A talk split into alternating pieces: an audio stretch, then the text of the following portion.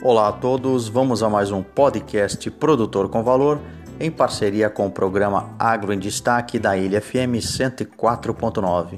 Vamos ao nosso pod de hoje, falando um pouquinho sobre o sensoriamento remoto.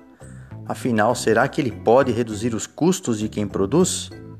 Então, quando se trata de tecnologias geoespaciais, especificamente o sensoriamento remoto, estas auxiliam empresas públicas e privadas nas suas áreas ambiental, florestal, energia, agricultura, dentre outras, para a resolução de suas demandas de forma ágil e eficiente.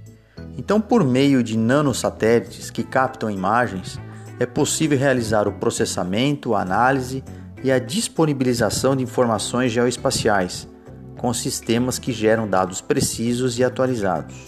Nesse sentido, o uso do sensoriamento remoto pode ser uma grande ajuda para a liberação de créditos agrícolas, pois permite realizar um acompanhamento frequente de áreas passíveis de financiamentos por instituições financeiras, resultando em um gerenciamento mais confiável da sua área que supostamente pode ser financiada e, por consequência, maximizando o controle do risco operacional e de fraudes.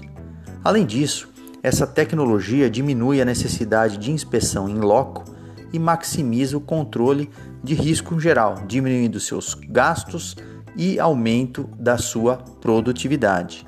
Isso porque as empresas que contratam a solução conseguem ter informações mais atualizadas, construir fluxos de trabalho mais eficientes além de reduzir os seus custos operacionais, tais como transporte, logística e vistorias com otimização dos levantamentos de dados em campo.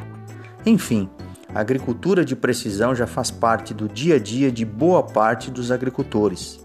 E dentre todas as tecnologias e inovações desta área, o uso do sensoriamento remoto na agricultura ganha sua importância e vem se tornando cada vez mais presente para análises, confiabilidade e produtividade.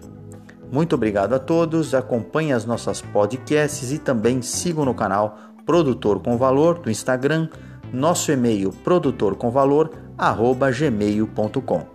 Professor Omar Sabag da Unesp de Ilha Solteira.